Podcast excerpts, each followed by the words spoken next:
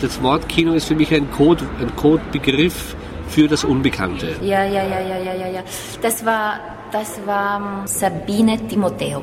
Noch einmal. Sabine Timoteo.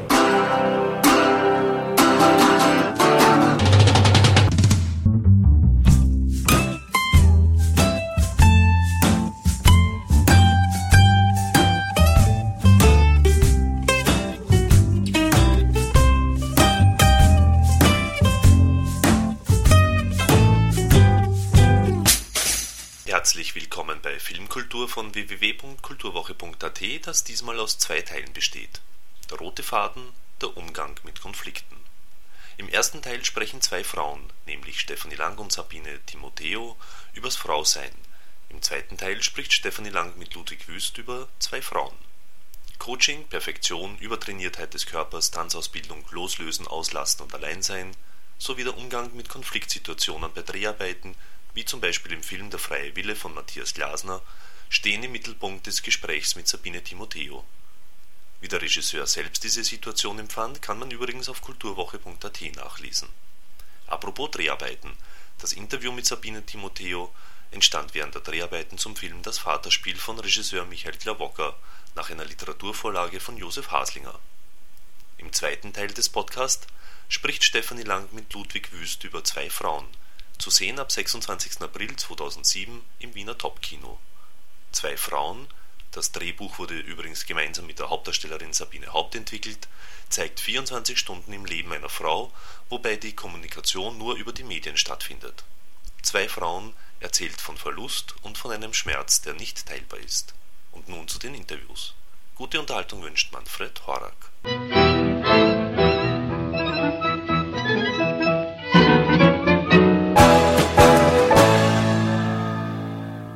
Gäbe einen Trend zum Coaching beim Film.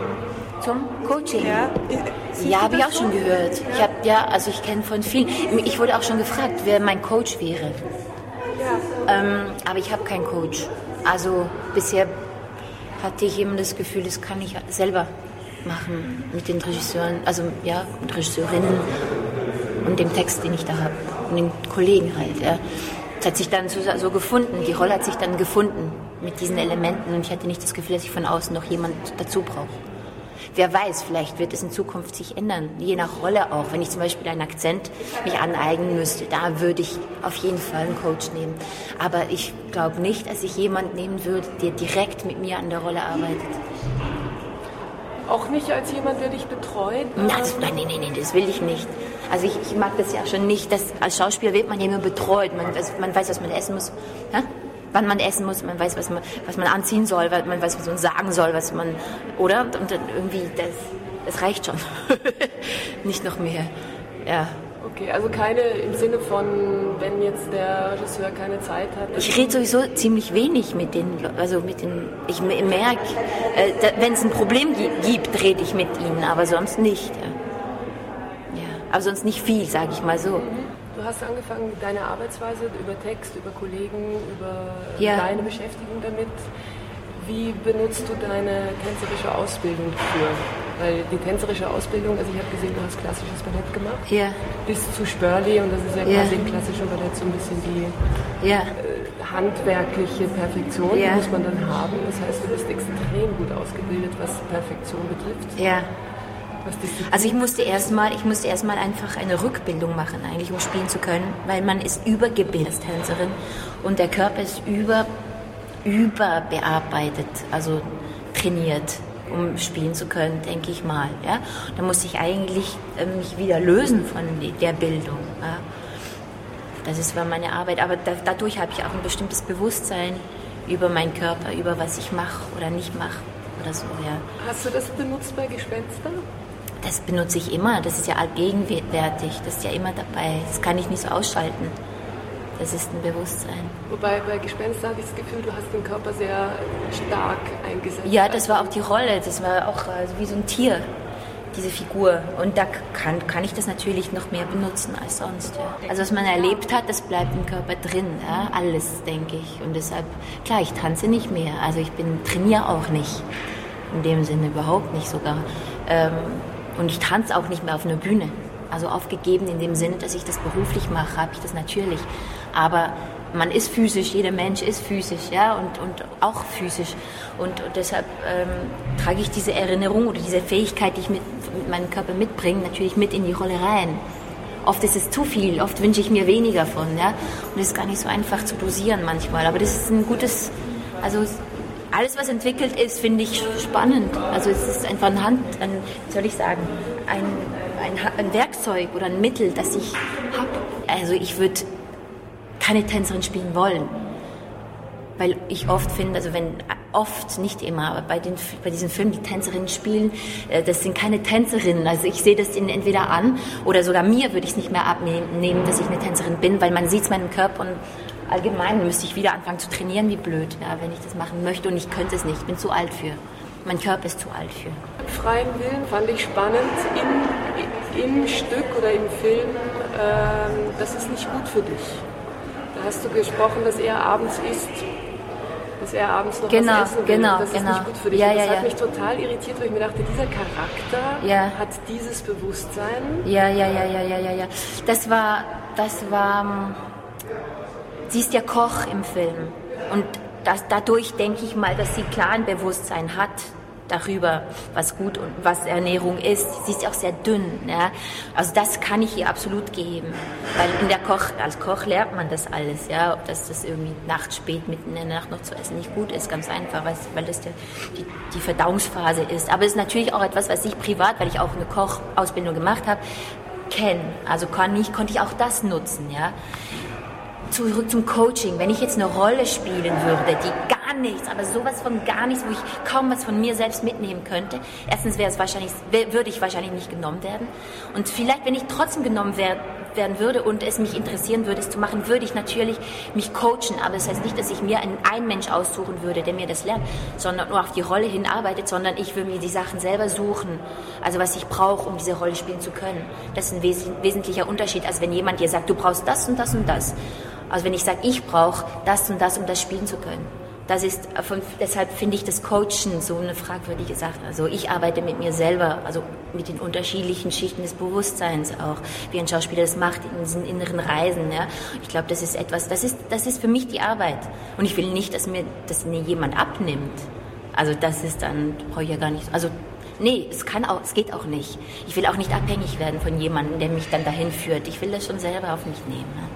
Aber ich, ich verstehe auch Leute, die das brauchen. Absolut, ich kann das nachvollziehen, absolut, ja. Die ihnen auch so einen Raum schaffen, wo, man, wo das dann möglich ist. Ja, ich verstehe das, aber ich bin nicht jemand, der das, glaube ich, zulassen würde.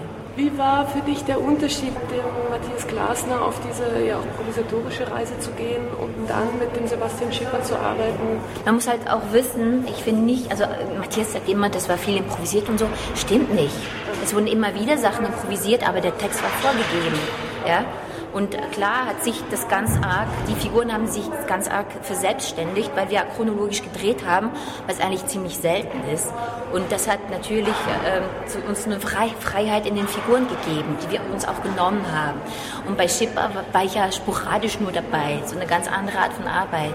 Ich, ich musste eigentlich viel viel zurücknehmen in der Figur der Stelle. Ich war eigentlich nur habe ich so empfunden, ich musste ganz arg da sein und, und da, einfach da sein. Das war meine Aufgabe, da zu sein, eigentlich reagieren auf, das, auf die beiden Jungs. Ja? Und, zu, und ich wusste schon im Vorhinein, es wäre fatal, wenn diese Stelle auch anfangen würde, so, so ein Theater zu machen, wie die beiden Jungs es machen. Das wäre ganz falsch. Und deshalb so intuitiv hat sich sie so ihren Platz gefunden. Und im freien Willen hatte ich natürlich viel größeren Raum. Ja? Wir waren zu zweit und dieser Raum, also war eine andere Arbeit, klar.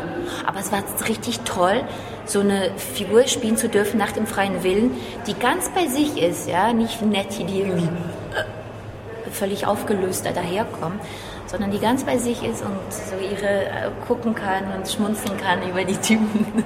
ja, es hat mir persönlich als Sabine auch gut getan. Hm. Weil ich denke schon, dass es, äh, dass wir Frauen, ähm, wie soll ich sagen, wir schlucken viel.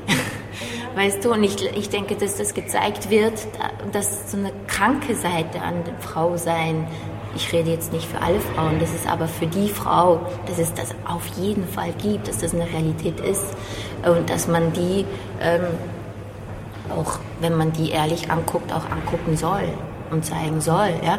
Aber ich sage jetzt auch nicht, dass es nur, also ich stehe jetzt nicht unbedingt auf, ähm, ich sage jetzt für mich, ich würde als Schauspielerin nicht unbedingt immer solche Figuren spielen wollen, weil es, weil es, es tut ja, wenn man spielt ja selber weh. Weißt du, also klar, klar kommt man wieder raus, aber man, es ist so eine Art Reise, die man in sich reinmacht und man will nicht immer an diesen Punkt kommen, ja? weil man ja leben will. Ja? Also man will ja leben und das heißt empfinden können, nicht äh, wie die Frauen, die dann verletzt oder so, so arg äh, defizitär oder ein Problem haben, dass sie sich nicht mehr trauen oder können, einfach ja, das Leben zu erleben. Sie müssen sich dann schützen durch irgendwelche, ob das jetzt Verrücktheit ist, Wahnsinn oder was auch immer. Es gibt immer viele, viele, viele Seiten und ich, ich finde es nicht gut, wenn es nur so die Seite gezeigt wird. Es wäre zu einfach. Wie ich den freien Willen gesehen habe, habe es nicht ertragen, ja. dass deine Figur am Schluss sitzt und nichts tut. Ja. Und dann hat der Matthias eben gesagt, dass es auch äh, nicht geplant war und du das auch gar nicht spielen wolltest. Genau, ich, ich wurde so sauer, als er mir gesagt hat, dass sich jetzt mein Freund in meinen Armen das Leben nehmen wird, ja, vor mir. Da habe ich gesagt, du bist ich finde es so fies, was du meiner Rolle antust. Ich finde es so furchtbar. Und das zu spielen ist noch viel ätzender. Also es ist richtig, ich war so sauer, ich sag's dir. Und dann habe ich gesagt, okay, okay, dann mache ich das jetzt. Muss ich eh machen. Ja, der ist der Boss, muss ich machen.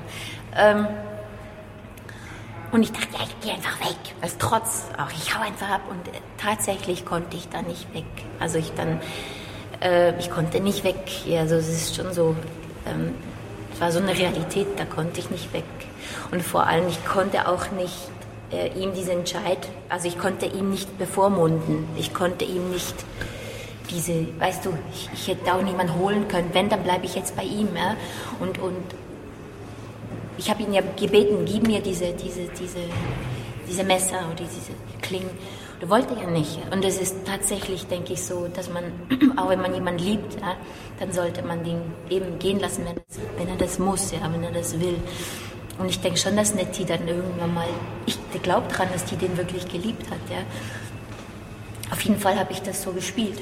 Und äh, dann hatte ich keine Wahl mehr. Und ich finde es immer schön, wenn man im Spielen keine Wahl mehr hat, ja, weil es einfach so sein muss. Man es so arg spürt, dann, dann macht man es dann so. Das stimmt auch. Wie war das für dich, das nachher zu singen?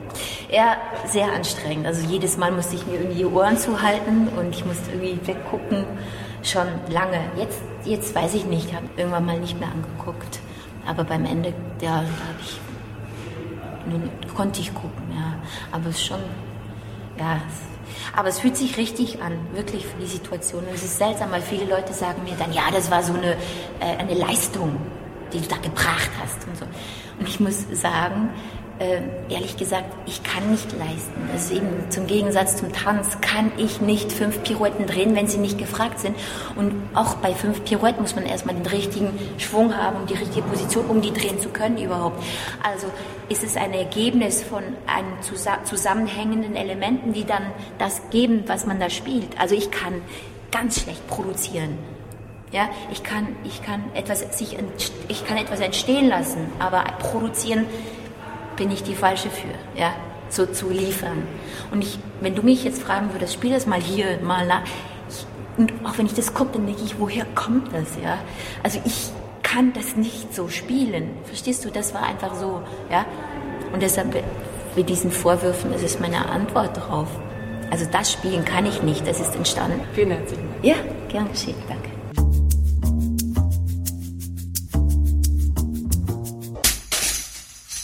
Den Film haben bisher 1500 Leute gesehen, ne mehr, mehr. In der ersten äh, Vorführung waren eben 400 Leute im Saal, der war ziemlich voll und äh, dann sind 40 oder was gegangen. Ah, fast, fast nur Männer. Naja, bei der besagten Szene, nicht? Wir wollen nichts verraten, oder? Äh, ist mir egal. Natürlich ist mir der Zuschauer am liebsten, der nichts weiß. Also ich, ich habe, also was ich als Kompliment nehme, bin wieder äh, die Kritik von Leuten, neben großer Zustimmung muss ich sagen, das ist kein Film. Ich mache keine Filme. Und es war schon bei der ägyptischen Finsternis mein Wunsch, wie mache ich den Leuten klar, das, was sie jetzt sehen, ist Kino. Das Kino, das Wort Kino ist für mich ein Code, ein Codebegriff für das Unbekannte. Äh, wenn ich es rekapituliere, die Entstehung, ich bin diesem Film gefolgt. Den gab es irgendwo wie eine Skulptur und ich habe den Stein befreit von dem, von dem restlichen Material und man lässt sich überraschen. Man macht die Reise mit. Es gibt natürlich Durststrecken auch. Äh, mit der bin ich auch schon im Guinness Buch der Rekorde gelandet, mit der Sequenz, es die einzige ungeschnittene Sequenz ist in dem, mit dem Thema. Äh, das ist unwiederholbar. Und äh, ich glaube, dass auch zwei Frauen eher ein leiser Film ist. Wenn du sagst, es ist kein Kino oder es wird ihm vorgeworfen, kein Kino zu sein, dann liegt es vielleicht daran, weil er ergänzt. Kein Film zu sein. Nicht Kino. Also, das sagt niemand. Film. Es ist kein Film, sagen viele. Weil er gänzlich unromantisch ist. Das stimmt, ja. Ich glaube, mein eigentliches Thema, und das kommt dann immer wieder vor, oder ist die Quintessenz, ist das Thema Einsamkeit. Und da das ein Begriff oder ein Zustand oder eine Situation, eine Lebensform ist mittlerweile, die immer größer wird. Also ich glaube, das Thema Einsamkeit, mit dem befasst man sich natürlich privat nicht so gerne, weil es ist ja eh präsent. Man ist immer, wie Kleist sagt, immer allein. Selbst im Kreis lieblicher Freunde. Man ist immer allein. Das heißt, äh, dieser Film, zwei Frauen, erzählt eben 24 Stunden im Leben dieser Frau, die auch nur allein ist. Das ist eigentlich ein sehr unangenehmer Zustand, auch für die Kollegin, die wir gefilmt haben. Wir beobachten sie jetzt 24 Stunden. Wir haben den Film quasi zwei Wochen geprobt, in fünf Tagen gedreht und der Hauptteil, der zweite Akt quasi, wo sie die Videobotschaft noch einmal sich anschaut und dann die eigentliche Essenz der Botschaft erfährt, bis am nächsten Morgen um 5 Uhr früh wurde in Echtzeit gedreht. Also die Kollegin war 20 Stunden in der Rolle, wir sind eingestiegen, es gab keine Kommunikation zwischen uns, es war vorher quasi Eckpunkte ausgemacht. Es gab die große Unbekannte, was macht sie als Reaktion auf die schlimmste Nachricht für ihr Leben? Was passiert da? wir wussten, dass wir jetzt, ich wusste, dass ich die nächsten fünf Stunden filmen werde, ohne quasi Unterbrechung, weil wir wollen quasi diesen Nachmittag, der dann in den Abend geht, in die Nacht, diese Verdunkelung, diese Verfinsterung, also dass ihr eigener Zustand Bild wird, nämlich dunkel, kein Ausweg. Und dann beginnt quasi der Aufbruch. Und das war, da werde ich der Sabine Haupt immer dankbar sein, dass sie dieses, diese Reise mitgemacht hat. Äh, ich, ich glaube, ja, es hätte niemand anderer sein können. Also im Grunde ist es ja wie, wir, wir haben das bei den, wie wir die Muster gesehen haben, aber es wurde nur einmal gedreht von uns, logischerweise. Dreh selber war ungefähr, also ich war hier in der Ecke, da drüben, wo die Tür ist, war die Sabine und vor ihr der Kameramann. Das heißt, ich habe nur geahnt, was sie da macht. Ich wusste nicht, was sie macht, aber ich habe mich auch völlig zurückgezogen. Das heißt, das Risiko war, okay, nach einer Woche Muster anschauen und ich habe dann wirklich, für mich, eigentlich ist es eine, dieser, dieser Moment, was, das, was, was diese Reise, diese ganz intime äh, Reise, was die Sabine gemacht hat, ist, ist eigentlich hochmusikalisch. Also das ist ja unglaublich eine, eine so eine, ich weiß nicht, fast symphonisch. Äh, ich habe 97 im Schubert-Jahr im Sterbehaus am Todestag, am 19. November, Schubert gesungen, im Sterbehaus a cappella. Und äh, ich habe da zwei Jahre mich vorbereitet. Das ist wirklich das Unglaublichste, in so einer strengen Form alles hineinzugeben. Das ist das Geheime. Du gibst alles, alle Emotionen hinein, aber die Form ist in, in, in Fels gehauen. Ja? Das ist unglaublich. Nein, es ist wirklich in dem Fall ein Geschenk. Ich, ich habe nur, da, nur eine, einen Satz, ein Wort gesagt, zwei Wörter. Weil wir wussten nicht, was jetzt passiert. Ich habe gesagt, wir werden jetzt fünf Stunden drehen und du bleibst bitte auf der Bank. Sonst darfst du alles machen. Aber ich will nicht, dass du durch den Raum gehst. Und bitte Schleusen auf auch wirklich von einem Mann, von einem Journalisten in Berlin gehört, äh, nach dem Film, das ist ja ein antikes Drama. Das ist ein zutiefst antiker Konflikt, inklusive dieser Sequenz, die wirklich ein archaisches Erlebnis letztendlich ist, wo ich sage, das sieht man nie. Das wird auch nie gezeigt, das wird auch nie gefilmt aus. Nicht? Also mir sind, mir sind die anonymen Leute wichtig. Also im Hof, da haben sie wirklich sehr viele persönlich bedankt für den Film. Also jenseits der Abgänge quasi in der ersten Verführung, weil ich habe dann quasi einen kleinen Trick angewandt. Und der Trick hat sich dann erst nachher herausgestellt, dass es funktioniert hat.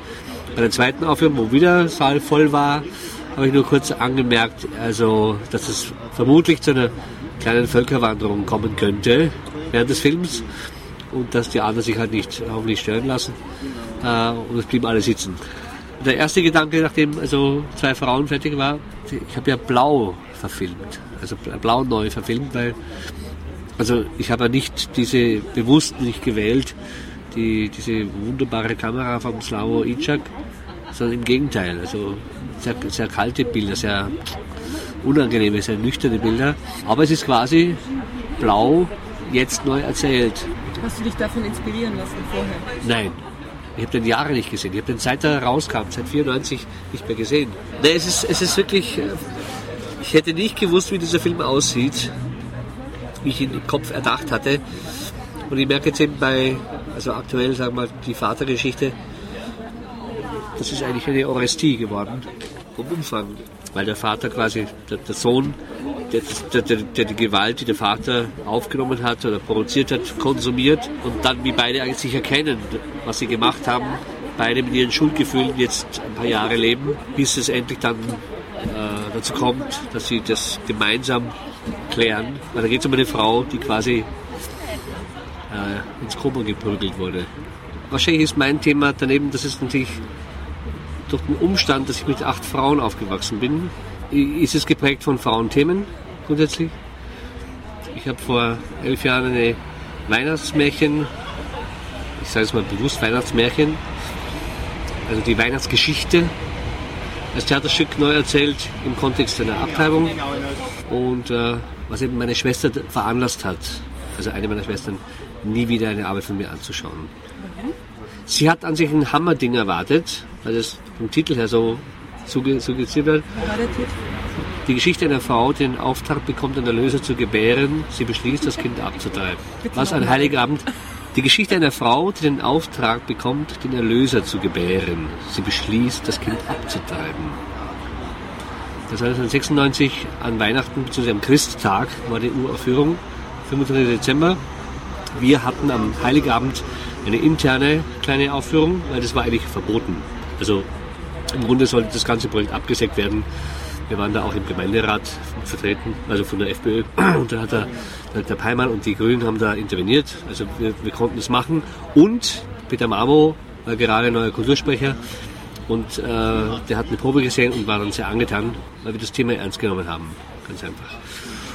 Ich finde die Frauen so unromantisch, so versöhnlich ist er auch. Es hat mit, der, mit dem Thema Versöhnung zu tun, weil ich das Thema eben Versöhnung sei es in dem Kontext äh, Einsamkeit oder eben Treue oder Untreue oder beim Vater Gewalt. Ähm, das Thema Versöhnung, ich glaube, das wesentlichste Thema unserer Zeit, das Notwendigste, dass es egal was passiert, es muss, der Konflikt muss zur Ruhe kommen, es muss die Möglichkeit sein, das abzuschließen. Äh, ich kenne viele in meinem Umfeld äh, äh Menschen und, und, und, und ich bin auch relativ später dazu gekommen und gesagt, mit gewissen Lebensthemen die anzugehen und dann auch abzuschließen. Das heißt auch mit Elterngeschichten und die nicht rüber zu zerren ins zweite, in die zweite Lebenshälfte und daran quasi dann nicht kaputt zu gehen, aber damit sich häuslich einzurichten. Ich glaube, dass zwei Frauen auch da die Frage stellt, weil es geht um eine Frau Mitte 30, Ende, Ende 30. Also eine wesentliche Frage ist, stimmt mein Leben? Warum stimmt es nicht? Warum habe ich mich zehn Jahre lang angelogen? Das sind alles Fragen, die ganz direkt an die Protagonistin gehen, die sie dann lösen muss, die sie sich stellen muss und eine Lösung finden muss für ihr weiteres Leben. Weil diese Frau hat die Hölle durchgemacht und es ist ja gelungen, da heil rauszukommen, obwohl sie niemanden hatte, dem sie sich mitteilen konnte. Das ist ganz wesentlich, weil die beste Freundin lässt sie im Stich und sie ist allein, sie ist völlig konfrontiert mit sich alleine. Ich glaube, dass wir sowieso in einer Zeit leben, dass wir mehr über Mobilphones kommunizieren über E-Mail als live. Ich finde es so erfreulich, dass wir jetzt hier da sitzen im Rüdigerhof und hier ist ein Bier. Also dieses scheiß Handy, also Katastrophe. Ähm, man telefoniert dann zehnmal. Früher hat man sich einen Termin ausgemacht und wenn man quasi eine Stunde vorher plötzlich keine Zeit hatte, war man zu, tief verzweifelt, im Telefon nachgeschaut, wie heißt, wie ist das Telefonnummer vom Ammerkord und hat dann angerufen und der Kellner hat gesagt, tut mir leid, ich finde die Frau nicht. nicht? Das war ja, da ist ja was los, da, war was, da ist ja was passiert, da ging es um was. Heute ist es so blonzen, nicht? Man ruft halt im Handy oder schickt eine SMS, weißt? Und die, die, die Konflikte werden, das findet nichts mehr statt. Und somit sind wir auch schon wieder am Ende von Filmkultur, dem Podcast von kulturwoche.at angelangt. Vielen Dank fürs Zuhören und vielen Dank fürs Dranbleiben. Bis zum nächsten Mal, Ihr Manfred Horak.